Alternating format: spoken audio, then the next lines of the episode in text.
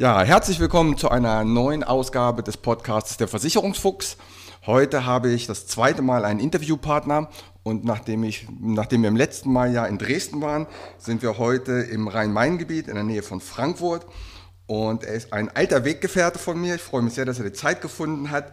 Mittlerweile ist er Chief Financial Officer und ist mit der Javed Firmengruppe sehr erfolgreich. Und was er da alles machen und wie er da arbeitet, darüber möchte ich mit ihm sprechen. Herzlich willkommen, Ajmal Javed. Dankeschön. Ja, schön, dass du Zeit gefunden hast, Samstagvormittag heute. Und ich habe mal so ein bisschen, wir haben ja, wann haben wir angefangen zusammenzuarbeiten? Wann war das? 2004, 2002 oder so? Äh, ich bin eben halt nach der Schule direkt eben halt bei der Proventus ähm, gekommen Okay. und äh, habe dort angefangen. Da waren wir noch jung, sozusagen. ja, relativ. Kann mir- wir haben auch die ein oder andere Blödsinn haben wir auch gemacht, muss ich sagen. Das ist, das ist korrekt. Du, lass uns mal anfangen, bevor wir zur, zur Javed Firmengruppe kommen. Ähm, in der Schule. Wie warst du in der Schule? Hast, bist du gern zur Schule gegangen? Ja, ich habe eben halt äh, meine, damals mein Fachabi gemacht, habe hab das mittendrin abgebrochen, weil ich keine Lust hatte. Ich war kein Freund von damals, ähm, ja, normal Schulweg eben halt viel lernen. Äh, hat es nicht gemocht. Ich wollte eben halt mehr in der Praxis, sage ich mal. Und ähm, somit habe ich dann die Fachabi äh, hingeschmissen. Neben der Schule hatte ich damals auch nochmal gearbeitet, äh, gejobbt und anschließend bin ich dann äh, ja, gemeinsam haben wir bei der Proventus gearbeitet. Ja. Ja. Da bin ich gelandet. Proventus, für die, die es nicht kennen, Proventus ist ein Finanzvertrieb und Ajmal war schon damals der erfolgreichste Bezirksleiter bei mir in der Truppe. Also da hat sich das schon abgedeutet, angedeutet. Was war eigentlich als Kind dein Berufswunsch? Was wolltest du mal werden? Ja, ich wollte Unternehmer werden, sage ich mal. Okay. Dann würde ich sagen, hat geklappt, ne? Ja, das ist richtig. Geklappt. Ähm, als du dann von der Proventus weg bist, bist du ja mit in, zu deinem Vater in die, in die Firma. Und ja. erzähl mal, was habt ihr, was habt ihr da gemacht? Was, was war der, was das Kerngeschäft? Also wir haben europaweit Maschinen, Baumaschinen, Omnibusse eingekauft und das weltweit verkauft. Ähm, ich kam 2006 dazu. Wir haben das ähm, dann äh, richtig vergrößert weltweit gemeinsam mit meinen beiden Brüdern. Und äh, später, ähm, ja, wir haben, sage ich mal, sehr viel gutes Geld verdient, sage ich mal, auch mit beiden Händen aus dem Fenster rausgeworfen. Aber ähm, als die Krise anfing 2008, ähm, habe ich ihm halt gemerkt, so kann es nicht weitergehen äh, und habe die Notbremse gezogen. Viele äh, Konsumsgüter, sage ich mal, Spaß, Fahrzeuge, Porsche 911er und so weiter, alles ähm, verkauft und anschließend habe ich dann angefangen, in Immobilien zu investieren. Okay. Wie, Als Kapitalanlage. ist es eigentlich, du, du arbeitest mit deinen Brüdern Emal und Romal zusammen, ist es eigentlich leichter mit Geschwistern zu arbeiten oder schwerer? Ja, also am Anfang war es gut, sage ich mal. Wir haben uns, sage ich mal, seit 2017 getrennt, weil wir eigentlich unsere Ziele, die wir vorgenommen haben, erreicht haben. Und ähm, mein Bruder hatte mal geträumt, eben halt an der Nähe von Autobahn ein riesengroßes Filmgelände haben. Wir haben damals uns ca. 17.000 Quadratmeter Grundstück gekauft gehabt, wo wir weltweit gehandelt haben von dort aus. Wahnsinn. Und ähm, ja, und 2017 bin ich aus der Firma ausgeschieden, habe mein eigenes Unternehmen gegründet, die AR Immo Invest GmbH, äh, Handel mit Immobilien. Ich habe eben halt Wohnungen, Einfamilienhaus oder Mehrfamilienhaus gekauft, hübsch gemacht, sage ich mal, saniert, renoviert und äh, das wieder verkauft. Wie, wie, wie kam es davon, dass ihr von den Baumaschinen, dass du sagst, zu den Immobilien, wie ist das gekommen? Wie dazu gekommen ist, ja, ich habe es eben halt vorhin kurz mal angedeutet. 2000, ähm, äh, 2008, als die Finanzkrise anfing, ähm, dann war es so gewesen, halt, wir haben vorher sehr gutes Geld verdient und anschließend äh, kam die Krise und die drei Monate konnten wir nichts, sage ich mal, verkaufen. Wir haben eben halt von unseren Rücklagen gelebt. Und, Und- anschließend habe ich eben halt zu der Zeit das Buch von George S. Clayson, der reiche Mann von Babylon, gelesen. Okay.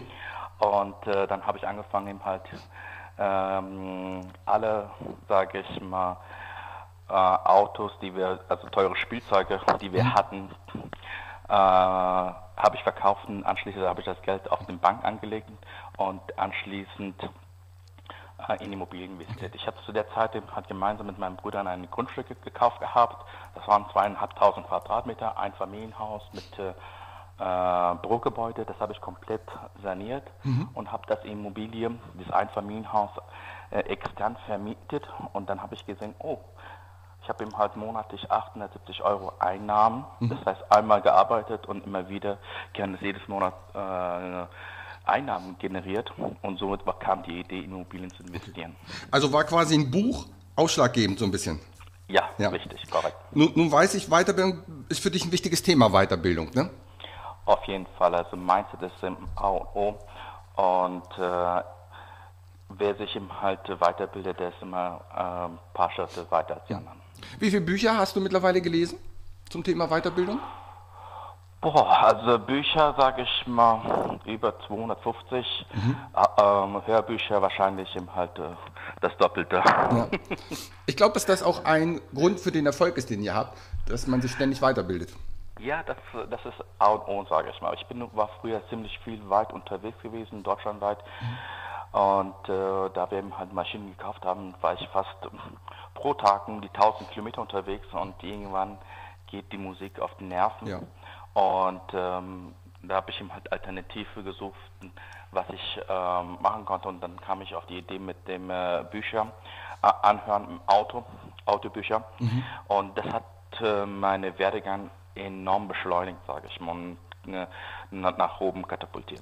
Ich bin auch ein großer Fan von Hörbüchern. Mittlerweile wurde es durch die Podcasts etwas verdrängt, die Hörbücher, aber es ist die beste Möglichkeit überhaupt, dass man sich weiterbilden kann, finde ich. Ja, auf jeden Fall. Sag mal, was war eure teuerste Baumaschine? Oh, unsere teuerste Baumaschine, das war ähm, eine Bohr- und Rahmentechnik, sage ich mal. Okay, da habt ihr, ihr habt viel mit so Bohr, Bohrtechniken gehabt, ne? Ja, richtig. Ja. Okay. Also Gleitschaltungsfertiger oder Bohrmaschinen, das waren immer, sage ich mal, äh, eine der teuersten Maschinen, die wir hatten. Was, was kostet so ein Ding? Also zum Beispiel so ein Gleichheitsfertiger kostet so die neu 3 Millionen, aber gebraucht äh, kriegt man, sage ich mal, zwischen äh, 200 300.000. Okay, Wahnsinn, ganz schöne Werte. Ja. Ja. Du, Wie die Immobilien. ja, stimmt. Wenn du Bundeskanzler wärst und du könntest drei Dinge verändern, was würdest du ja. verändern in Deutschland? Was ich äh, verändern würde, wenn ich Bundeskanzler wäre. Also ich würde ihm halt die Digitalisierung voranbringen. Mhm. Leider sind wir hier in Deutschland sehr nach hinten im Vergleich zu internationalen Players, sage ich mal, USA, China. Und äh, unser Schulsystem würde ich als zweites verändern, weil wenn man vergleicht zu einem Handy, wie sich das Handy seit 30 Jahren jedes Jahr stark verändert hat. Mhm. Mittlerweile ist ein Supercomputer und, das Schulsystem, sage ich mal, unser Klassensystem ist immer noch, sage ich mal, wie vor 100 Jahren. Ja. Das ist das Zweite. Und das Dritte ist eben halt, ich würde mehr in Forschung und Entwicklung investieren. Ja, das sind, sind gute Dinge. Gut. Vielleicht, vielleicht wird es ja noch Bundeskanzler, wer weiß. nee, das hoffe ich nicht. Ich. Die arbeiten zu viel. Ja, das stimmt wohl. Was sind denn deine bzw. eure Ziele für die Zukunft? Also ähm, mm, für die Zukunft sage ich mal, wir sind ja, ich, ich und meine Geschwister sind jetzt seit 2017 nicht mehr zusammen, mhm. sage ich mal, weil wir unser Ziel erreicht haben. Ich habe meine eigenen Ziele, mein eigenes Unternehmen und äh, meine eigenen Ziele, sage ich mal. Und äh, was mich jetzt momentan, sage ich mal, sehr reizt, ist Online-Marketing für 2021, dass man äh, da will ich mich halt weiterbilden mhm. und mehr, mehr Digitalisierung okay. für meine mehreren Unternehmen, die ich ja. habe. Nun, nun, sagst du ja, dass du ja mittlerweile mit Immobilien sehr erfolgreich bist. Welchen Tipp würdest du einem Kunden geben, worauf soll er achten bei Immobilien? Was ist das Wichtigste? Was ist das Wichtigste bei Immobilien, sage ich mal? Ja, ähm, das Wichtigste bei Immobilien ist eben halt, weil es einen wertstabiler Wert hat, sage ich mal, im Vergleich eben halt zu was anderes. Äh, die Immobilienpreise steigen seit den letzten fünf Jahren sehr stark, hm, jedes Jahr. Und jeder Mensch braucht ein Dach über den Kopf. Und es ist eigentlich egal, ob die Werte hochgehen oder runtergehen, wenn die, hm, äh, weil ein Mensch braucht ein Dach über den Kopf und man kann immer gutes Geld damit verdienen. Ja. Ja, okay. Also sehr wertstabil. Wertstabil, ne? sagen. Ja, ja. Die Preise sind ja wirklich gerade durch die Decke gegangen, selbst hier oben im Norden. Das ist ein Wahnsinn, Wahnsinn. Ja. Sag mal, hast du eigentlich noch Hobbys außer deiner Arbeit? Ja, also Hobbys sind, sage ich mal, lesen. Das tue ich gerne. Ähm, zweite Hobby ist eben halt Fitness und Sauna. Überwiegend auf dem Saunabereich fokussiert. äh, und äh, drittens äh, Immobilien kaufen, verkaufen. Das ist eben halt mein Hobby. Ja, ja Da bin ich auch sehr viel unterwegs im Bereich Zwangsversteigerung. Ich kaufe sehr viele, sage ich mal. Okay. Und äh, werte die auf und verkaufe die. Sehr das cool. ist mein Hobby. sehr cool. Gibt es noch einen Kindheitstraum, den du dir erfüllen möchtest? Kindheitstraum. Ja, ich will mit äh, 45 in die Rente gehen. Mhm. Ob ich in die Rente gehe, das weiß ich nicht. Dazu liebe ich meinen Beruf eben halt sehr, was ich mache. Ja. Aber ich will die Möglichkeit haben, dass man machen kann. Wie, wie alt bist du jetzt? Ich bin jetzt 38, ich werde im Mai äh, 39. Scheiße, bist du noch jung, das gibt's ja gar nicht. Aber wo wir gerade beim Thema Alter sind, welchen Ja. Rat würdest du, wenn du ein alter weiser Mann bist und in einem Schaukelstuhl auf der Veranda sitzt, welchen Tipp würdest du dann deinen Enkel geben? Oh, das ist eine sehr gute Frage. Ähm, also ich würde denen halt empfehlen, sich immer ständig an sich zu arbeiten, in sich selbst zu investieren, weil ähm, egal wie viel Geld man hat äh, oder Vermögen man hat, man kann einen wegnehmen, aber das Wissen, was man im Kopf hat, das kann dir niemand wegnehmen. Richtig. Sehr, sehr schlauer Satz, sehr gut, ja. Das ist, ist das ist persönliche Wertschätzung quasi, ne? Richtig, ja. Man wird selber wertvoller. Sag mal, kommen wir mal so ein bisschen zu den, zu den lockeren Themen. Was ist denn dein Lieblingsfilm?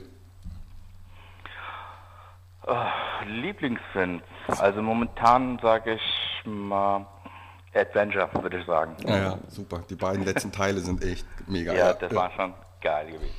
Und hast du einen Buchtipp für unsere Hörer? Jetzt hast du zu Beginn schon ein Buch genannt. Was, was wäre Ja. der absolute Buchtipp von dir?